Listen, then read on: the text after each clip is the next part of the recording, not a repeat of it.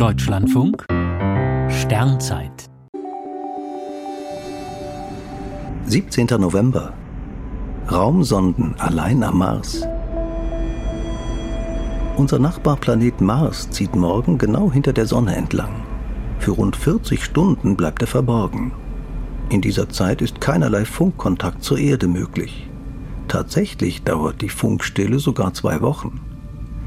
Die Raumsonden, die um den Planeten kreisen, sind derzeit völlig auf sich allein gestellt. Aber so etwas ist Routine, denn gut alle zwei Jahre steht Mars von der Erde gesehen in Richtung Sonne. Zwar zieht er selten exakt hinter ihr entlang wie in diesem Jahr, aber auch wenn er der Sonne am Himmel nur recht nahe ist, ist ein regulärer Funkkontakt nicht möglich. Denn die Sonne ist von einer Wolke aus heißem, elektrisch geladenem Gas umgeben. Die Sonnenkorona stört die Ausbreitung elektromagnetischer Wellen.